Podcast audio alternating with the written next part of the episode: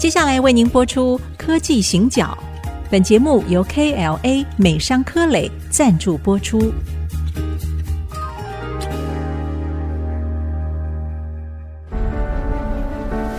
从区域情势、产业变迁到文化体验，娓娓道来全球供应链的故事。欢迎收听《科技行脚》。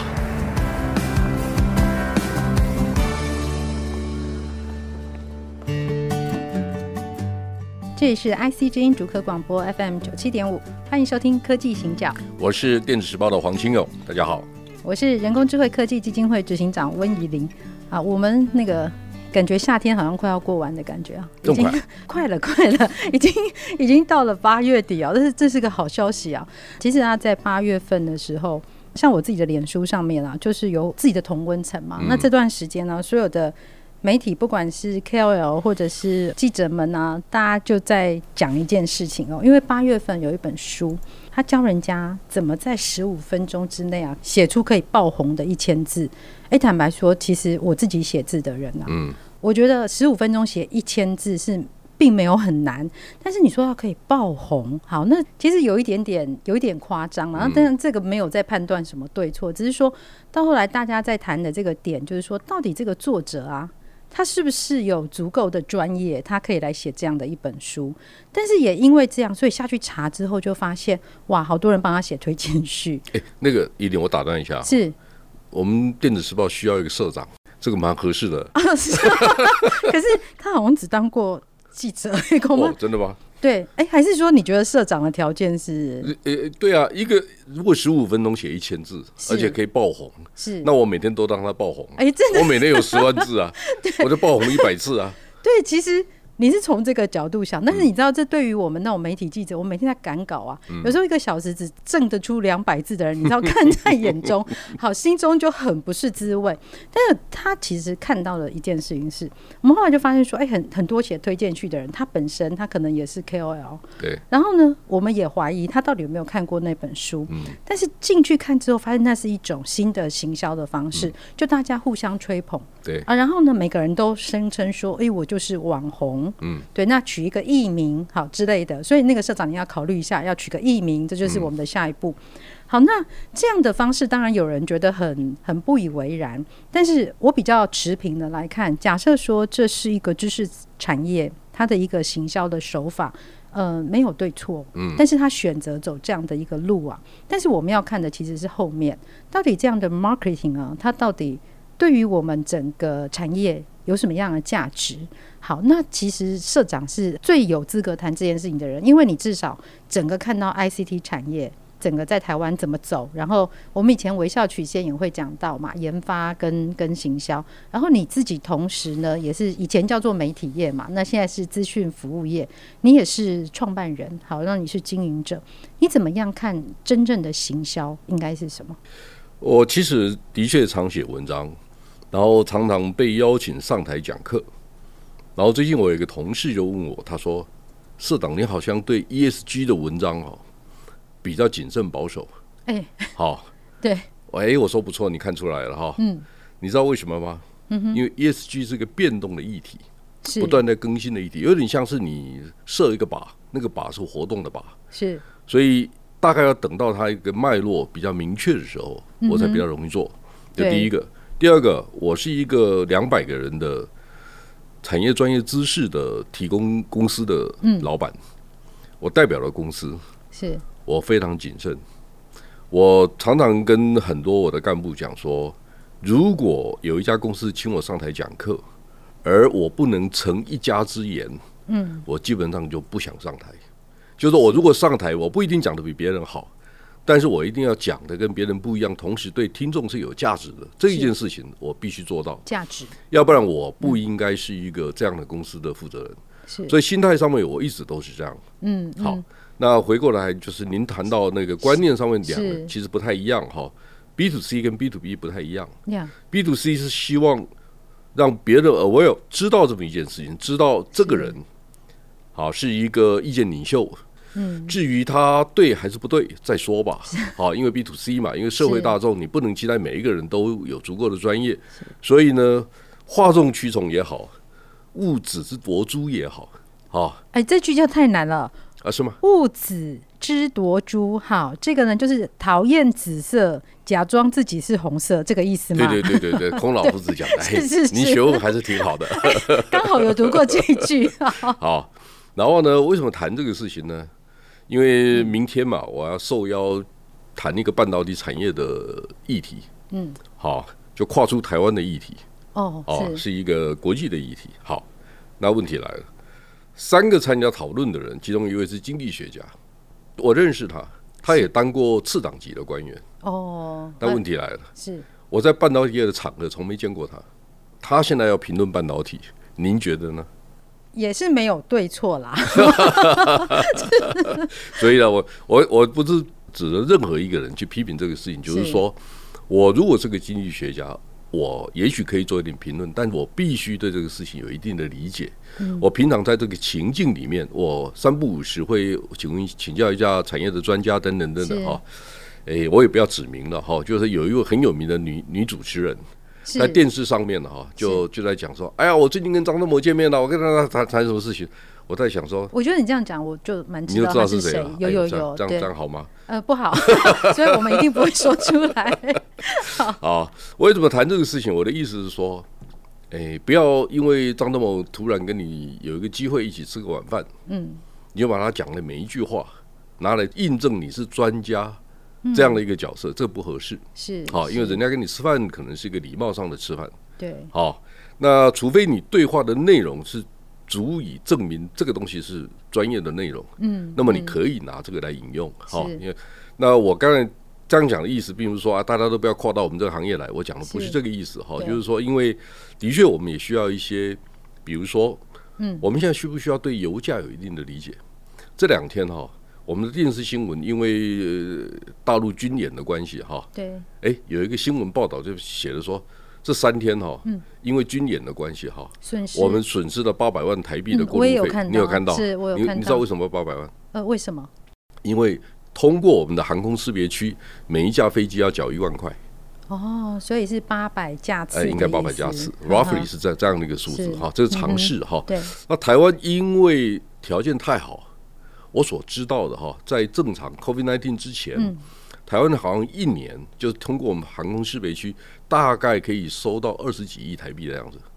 哇哇，这也是钱呐、啊，是，国库的钱。是好，我只是说这是常识。嗯，好，那也许是不在这一行的人不太理解哈，但是也也许我有机会正好听到了，所以我就记下来了。我说哎，记得这么一件事情。好，那我我跟大家谈这个事情，就是让大家知道台湾在陆冲，嗯，好，渠地。《孙子兵法》里面哈有有一个说法，渠哈通渠大道那个渠，渠地是什么意思？你知道吗？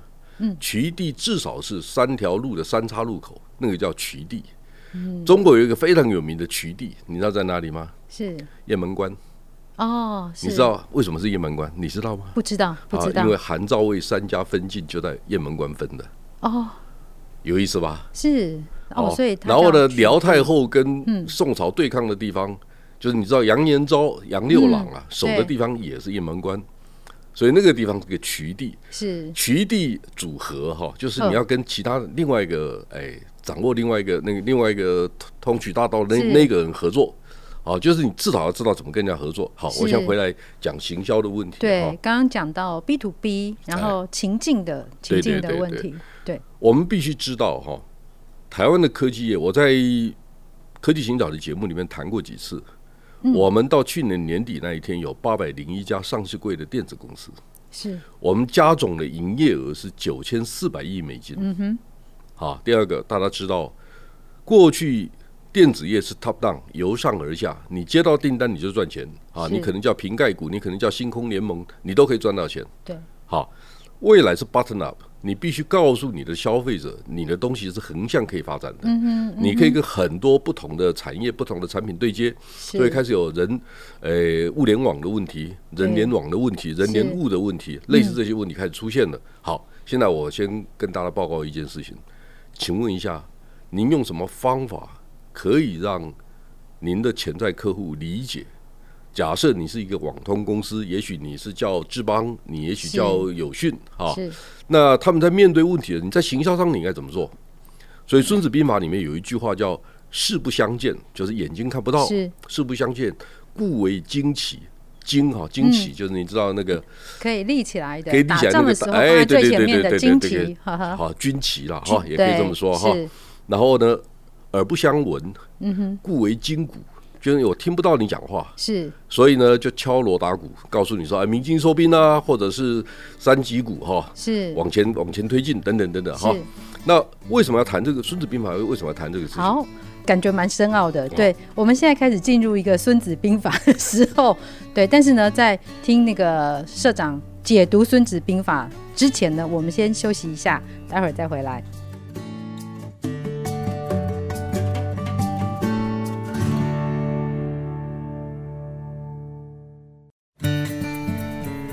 大家回到科技行脚，我是温怡玲，我是黄清勇。好，刚刚社长有讲到那个有一句我觉得听起来很有学问的话，《孙子兵法》说的“视不相见，故为惊奇；耳不相闻，故为筋骨”。好，然后用这个要来谈呃整个 ICT 产业的行销。好，这是怎么一回事呢？首先，我们想一下，我们是职业选手，不是业余的，是什么意思呢？您刚才一开始开头的时候讲到网红，那个叫业余的。好，就是啊，反正糊弄人家一下，这 没有博取人家的注意力。他们有有另外的一种专业啦，对对对，那个是不同的专业哈。是。然后我的意思是说，科技业的人没有办法跟这一条，我们必须找到自己的方法，因为我们的相对成本是高的。好，比如说韩国三星为什么在一九九三年的时候有一个新经营计划？因为他知道。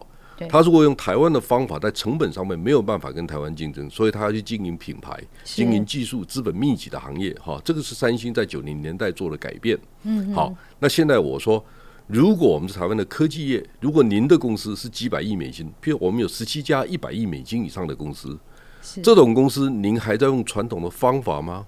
嗯，就是如果您是一百亿美金，你是三千亿，比如说我们知道群创，我最近碰到群创的董事长哈，王志超。是好，还有他的总经理叫杨柱祥，他就跟我讲一件事情，嗯、他们三千五百亿台币，那就差不多一百一二十亿美金。对，这样的公司，他们从传统的面板公司变成数位看板公司，他怎么经营？因为大家认为他是面板公司嘛。是好，所以大的公司，如果你还在用口耳相传，嗯，那么您太落伍了吧？好，这是第一个想法。我们以前常常觉得，我只要产品好啊，就一定会有人知道，人家会来买。哎，做品牌哈，top down 由上而下。那我们现在开始去想象一下，就是说，我们必须 matrix，因为 button up 由由下而上也很重要。第二个，我跟横向的公司，我最想卖的对象是谁？当然是研华、林华啊，或者是华汉这些公司吧。因为做工业电脑的公司，他们很多。我上礼拜碰到一家做强固型电脑的啊，神机电脑。我问董事长，我说：“哎，你们毛利多少？”他说：“我们都四十几。”你就知道说，你要知道大环境在变。好，但你在哪个行业里面去定位你的价值这一件事情呢？你要清楚知道，这个是视不相见，互为旌旗。嗯，那我再补充一下，就是说我大概在三年前啊，有一次到日本参加日本电子展，那我就看到那一年有一个很重要的公司参展，叫 Lawson。嗯，Lawson 是做那个便利商店的，是它是全世界第二大便利商店系统，日本其实是很大很大。嗯，好，那董事长接受专访。那记者就问他了，他说：“这是电子展，您为什么来参展？”是他说：“我不是讲给我的客户听的，我是讲给我的员工听。我们有超过一万个店，嗯，只有我在媒体讲话的时候啊，他们才听得见，员工才会听得见。好，他说：‘视不相见，故为惊奇’，就是我在这个时候把旗旗子举起来，我让所有人看得到。这是第一个概念。是第二个概念，就是说，media defines community。”是我在大概在六七年前，延华的董事长刘克正有一天我跟他在开会聊聊点什么事情，他说：“哎，我买了两本书，有一本不错，叫《平台经济》，你要不要看一下？”我说：“哦，好啊，好啊。”他就送我一本，我就带回家看。我后来跟他讲说：“你这整本书里面有一句话我最中听。”嗯，他说什么哪句话？我说：“Media defines community。”是，就是媒体去定义的社群。是他说是什么意思？我说：“你开始想象一下，台大医院的院长、医生、护士、警卫。”通通可以用同一个平台阅读台大医院的讯息，这样的事情现在是做得到的。你用媒体就可以做到，因为专业的医疗媒体只有医界的人看得到，只有医界的人有兴趣，所以你可以 define 那个 community。所以你现在可以做的事情，比如说我刚才谈到的网通的公司，嗯，哦，它可能是智邦，可能是友讯，没有关系，哪一家都可以哈、嗯。那如果他要让网通网呃他的潜在客户找到，他就是从网通的产业里面去走着手，网通的区隔里面去着手。相信我，越专业的新闻，社会大众越没兴趣。所以他其实不应该在 FB 上 yes, yes, 方法不是这样子，是，所以你开始必须用用最好的方法，嗯、用关键字。用网络行销的方法，但是是 community 去建立自己的 community。我先跟大家预告，大部分的公司可能都会去做自媒体，但是你开始面对一个问题。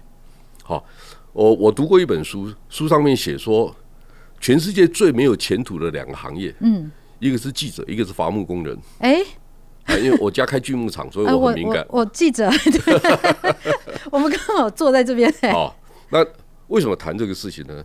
因为媒体记者可能面对一个 Google、Facebook 这种大媒体、大网络媒体的那个 umbrella，就是说这个大伞底下你很难存活。那从另外一个角度看，就是说，哎，这个是最好的机会。为什么？因为旧的系统正在崩溃。是，如果你找到新的方法，你就赚翻了。是。哦，那为什么跟跟大家谈新媒体的问题呢？